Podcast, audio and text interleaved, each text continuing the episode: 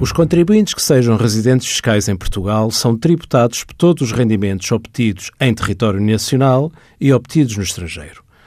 Todos os rendimentos obtidos fora de Portugal são incluídos no anexo J ao modelo 3. Estes rendimentos beneficiam de um crédito para evitar a dupla tributação internacional, com o imposto pago no estrangeiro a ser declarado no mesmo anexo. Esta situação trazia muitos constrangimentos aos contribuintes com rendimentos obtidos no estrangeiro, porque muitas vezes o imposto devido ainda não estava determinado à data da entrega da modelo 3.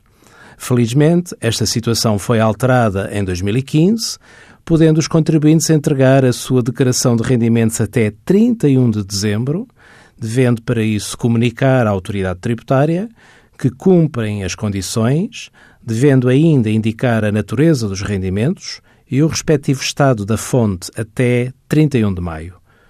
Envie as suas dúvidas para conselhofiscal.tsf.occ.pt.